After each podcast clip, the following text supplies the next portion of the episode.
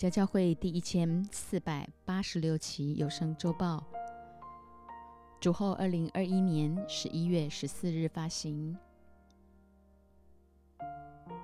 本周灵粮主题：当我遇见你，破除宗教的迷思和生来的咒诅，活出有意义、价值、奉差遣的人生。曾英清牧师分享。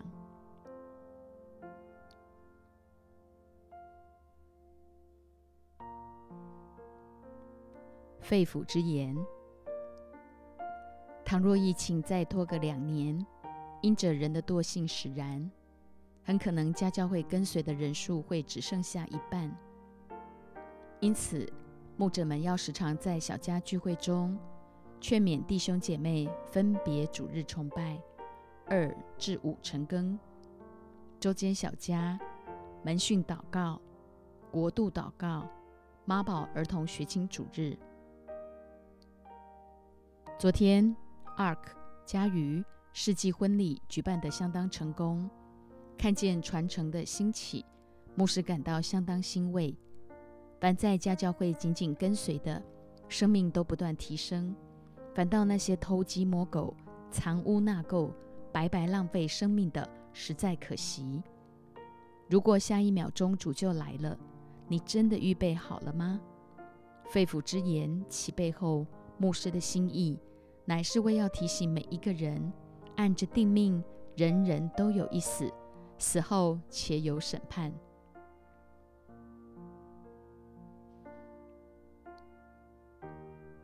当我遇见你，今早引用圣经中两篇篇幅较小，却为现今基督教界所疏忽、相当要命的信息，分别记载在约翰福音的第五章。毕士大代表人本宗教的汇集和迷思。第九章希罗亚破除生来的咒诅，明白一生活着的意义和价值。经历当我遇见你的实际，生命果然得着极大的翻转。不仅破除了宗教的迷思和生来的咒诅，更深会体深刻体会到，一生活着就是为要奉差遣。进而肯定自己是耶稣，随着自己的意思上山祷告，整夜祷告，慎重选召的十二使徒，要借着你我在士农工商各个合唱，建立上帝的国度，拯救失丧的灵魂。避世大池，宗教的迷思。约翰福音五章一至四节，这是以后。到了犹太人的一个节期，耶稣就上耶路撒冷去。在耶路撒冷靠近阳门有一个池子，希伯来话叫做毕士大，旁边有五个廊子，里面躺着瞎眼的、瘸腿的、血气枯干的许多病人，有古卷家等候水洞，因此有天使按时下池子搅动那水，水动之后。谁先下去，无论害什么病，就痊愈了。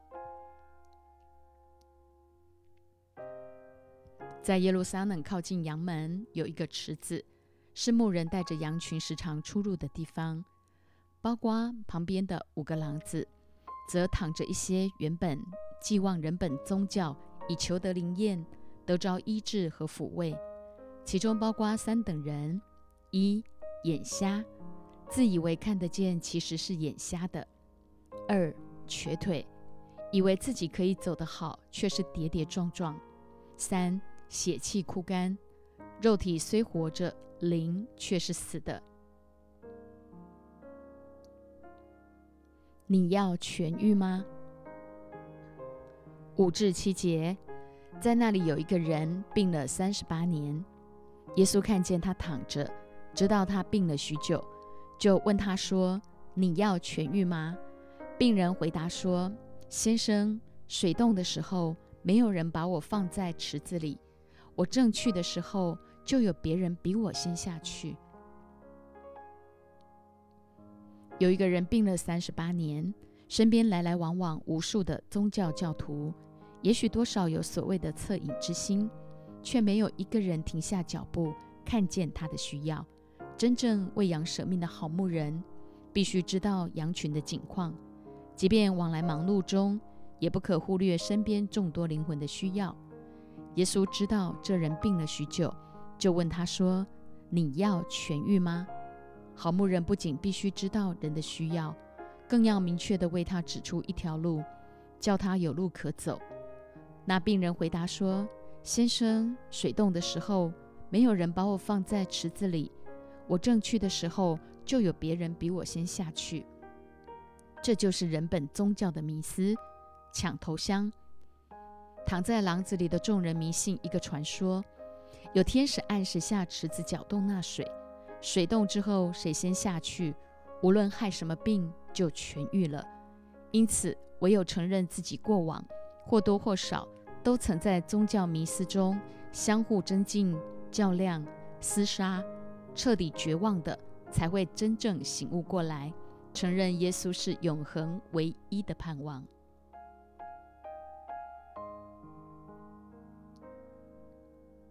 拿你的褥子走吧。八至九节，耶稣对他说：“起来，拿你的褥子走吧。”那人立刻痊愈，就拿起褥子来走了。耶稣对他说：“起来，拿你的褥子走吧。”意思是，过往所有种种的不堪，不再成为我们生命停滞不前的理由和借口。只要回应那从天上来的声音，历史就能得着灵魂体全备的医治。耶稣对那病人说：“起来，拿你的褥子走吧。”那人立刻痊愈，就拿起褥子来走了。从医学来看，一个瘸了三十八年的人，双腿肌肉早已萎缩到只剩下皮包骨。这瘸子三十八年来，只好拿着褥子，代表人的倚靠和遮盖，来遮掩丑陋，甚至在其上刺龙绣凤，换得一丝丝自我调侃与疗伤。今天，耶稣要我们拿起自己的褥子走吧，就是要我们的生命真实敞开，走出宗教的迷思，得着全备的医治。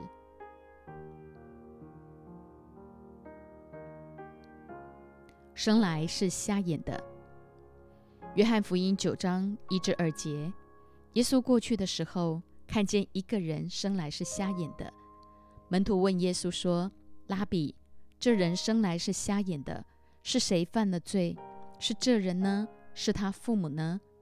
这里描述的与宗教完全无关，社会关怀就是想救济也帮助不了，因这人生来是瞎眼的。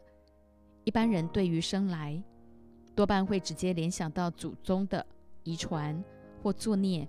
然而，耶稣却在这里回答了相当美的一句话：也不是这人犯了罪，也不是他父母犯了罪，是要在他身上显出神的作为来。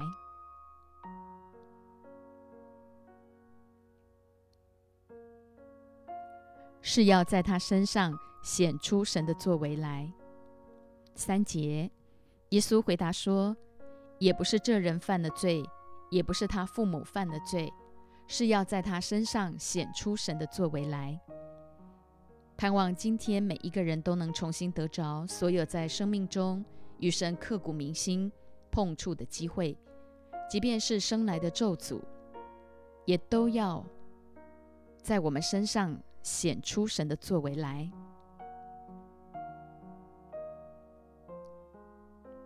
趁着白日，必须做那差我来者的工。四至五节，趁着白日，我们必须做那差我来者的工。黑夜将到，就没有人能做工了。我在世上的时候，是世界的光。你我正处于最黑、最深的黑夜里。当神最终公义的审判一旦来临，就再也没有做工的机会了。因此，趁着白日。我们必须做耶稣所差、所要差我们做的工，让更多人因着我们遇见耶稣，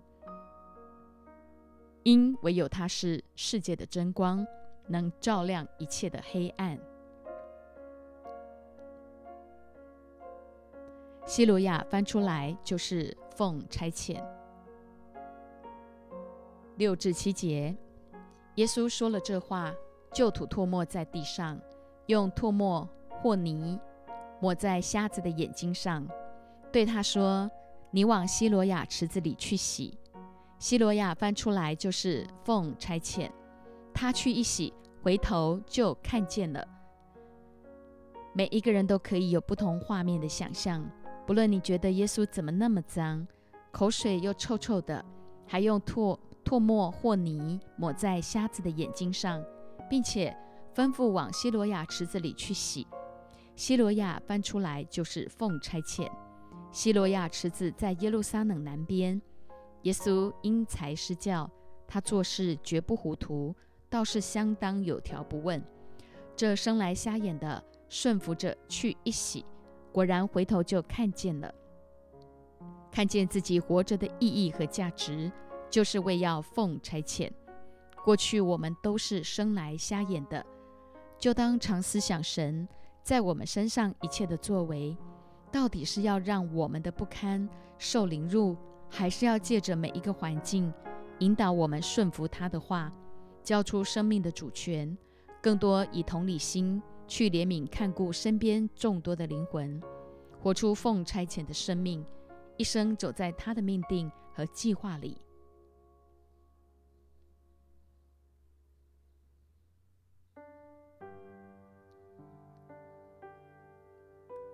耶稣上了山，随自己的意思叫人来。马可福音三章十三至十五节。耶稣上了山，随自己的意思叫人来，他们便来到他那里。他就设立十二个人，要他们常和自己同在，也要差他们去传道，并给他们权柄赶鬼。耶稣行了许多神迹奇事，也吸引不少跟随的人。他上了山，随自己的意思叫人来，代表主权在神，他们便来到他那里。他就设立十二个人，十二代表一个群体，重点不在刚好十二个人。当我们走出宗教的迷思，明白自己活着的意义和价值，就是为要奉差遣，肯定神对每一个人一生都有各自的命定和计划，包括牧师四个肉身的孩子，每一个都是独立的个体，有神亲自的拣选、设立和命定。绝不是拖油瓶来的。四个孩子生命大大蒙福，与他们年幼时，师母坚持每晚睡前一个个带到主面前唱诗敬拜、按手祷告，有绝对的关系。在美国这段期间，师母照样每天为小耶利米祝福。虽然他还不太懂事，也不会回话，却亲眼看着他一天天在主里成长。甚至我跟他说。说话比嘘，他会安静个三五分钟，完全不再讲话，相当聪颖。耶稣随自己的意思，要你我一常和他同在；二差我们去传道；三给我们权柄赶鬼。若没有这三样，你我走出去注定沦为炮灰。唯有属天的权柄高在我们身上，才能赶除那盘踞在人生命中。一切负面、消极、苦毒、扭曲的心思意念，称他们为使徒。路加福音六章十二至十三节。那时，耶稣出去上山祷告，整夜祷告神。到了天亮，叫他的门徒来，就从他们中间挑选十二个人，称他们为使徒。耶稣上山祷告，整夜祷告神，直到天亮。原来我们都是耶稣认真祷告神所拣选出来，相当不得了的一群人。最要紧的是，耶稣称我们为使徒，为要你我在各处建立他的教会，让人因着我们找到可以遮风避雨、将养休息再出发的地方。教会就是家，家就是教会，是真理的柱石和根基。我们若将可夸的盼望和胆量坚持到底，便是他的家了。希伯来书三章六节，使徒 （apostle） ambassador，ambassador，好比美国在台协会设立在台北内湖，其建筑物所在地就属美国领土。同样，这世界虽暂时握在恶者仇敌的手中，你我都当肯定自己是从天上来的神国大使，要在各地建立上帝的国度，奉差遣在各个士农工商的领域中，帮助更多人脱离宗教的迷思和生来的咒诅。活出极具意义、价值、奉差遣的灿烂人生。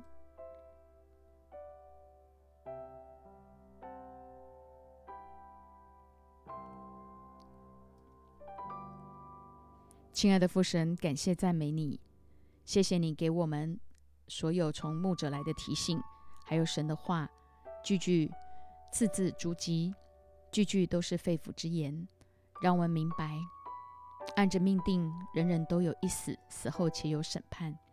主啊，透过毕士大，透过希罗亚，当我遇见你，主啊，我们要从这个人文宗教汇集的迷思当中走出来，将生命真实的敞开，让我们可以从主得着全备的医治，破除每一个人生来的咒诅，更明白我们活着的意义和价值，是为了要彰显出神的作为。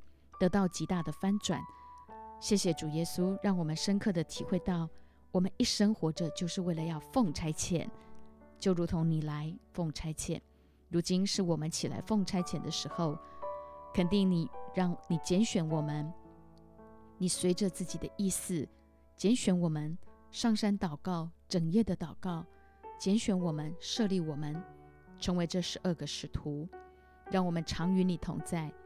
差遣我们去传道，也给我们权柄赶鬼，让神的儿女在市农工商各个合场中都起来建立神的国度，拯救这时代还有无数失丧的灵魂呢。亲爱的阿巴父神，向你献上感恩，透过牧师给我们这么棒的信息，让我们这一生能够起来跟着这样的托付，一路的往前走。当我遇见你，生命一生。活在你的荣耀里，谢谢主耶稣垂听我们的祷告，感恩祈求，奉耶稣的名，阿门。